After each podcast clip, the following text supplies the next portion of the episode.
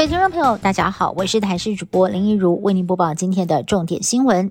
桃园机场公司在今天上午接获了爆裂物恐吓信件，内容表示，从北京飞往桃园的中国国际航空 CA 一八五班次客机被放置了爆裂物。客机在早上十一点二十七分降落之后，立刻被要求停在南跑道上，桃机也同时将南跑道紧急关闭。机上一百零三名旅客跟十五名机组员等到下午一点十四分才下机离开，而防爆小组。也也登机执行清仓安检，所幸没有发现任何的爆裂物，虚惊一场。金龙东岸海军码头的大门口，在二十六号突然发出了轰然巨响，原来是一辆轿车，疑似是天宇路滑，不慎自撞码头梁柱，造成了车头严重变形。所幸整起自撞意外没有波及到其他车辆，只把现场服勤的士兵给吓了一跳。看好亚洲的转机市场，新宇航空在二十六号下午首航美国洛杉矶，航往正式的跨足北美。董事长张国伟更是亲自担任驾驶。张国伟还表示，北美航线本来就是新宇航空成立计划中的重中之重，未来也会继续扩点，预计每六个月到八个月就会开一个新航点。还透露年底将会开辟旧金山航线。纽约机场大变身。美国纽约三大机场过去因为狭小、过时又交通混乱，被票选为全美最烂机场。而其中有五十年历史的纽华克机场 A 航厦，投入了二十七亿美元改造之后，机场大变身。现在整个大厅宽敞明亮，给人舒适感。加装了自动化电子登机门，提升整体流畅度。面对今年夏天可能会回到疫情前水准的旅游潮，纽华克机场也积极备战，要尽快的补足人力缺口。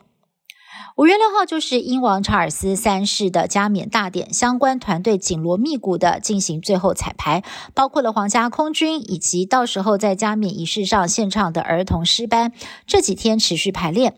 另外，当天引导加冕游行队伍的威尔斯十字架。也在进行最后的保养。这具十字架采用了据传钉死耶稣十字架的碎片，被英国圣公会还有天主教会视为圣物。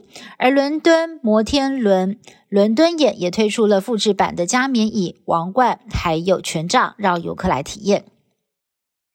美国总统拜登二十五号正式宣布寻求连任。拜登的竞选团队先公布了首支竞选广告，宣布鸣枪起跑。同一天，拜登在华府出席一项工会活动，寻求蓝领阶级选民的支持。而美国前总统川普还有共和党全国委员会也分别释出影片，痛批拜登政绩太差，如果连任将会带来灾难。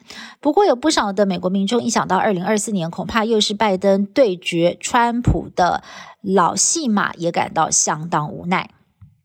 南韩总统尹锡悦目前正在美国进行国事访问。二十五号，除了和美国总统拜登前往韩战纪念碑献花，也分别访问了 NASA，并且在美国商会场活动当中发表演说。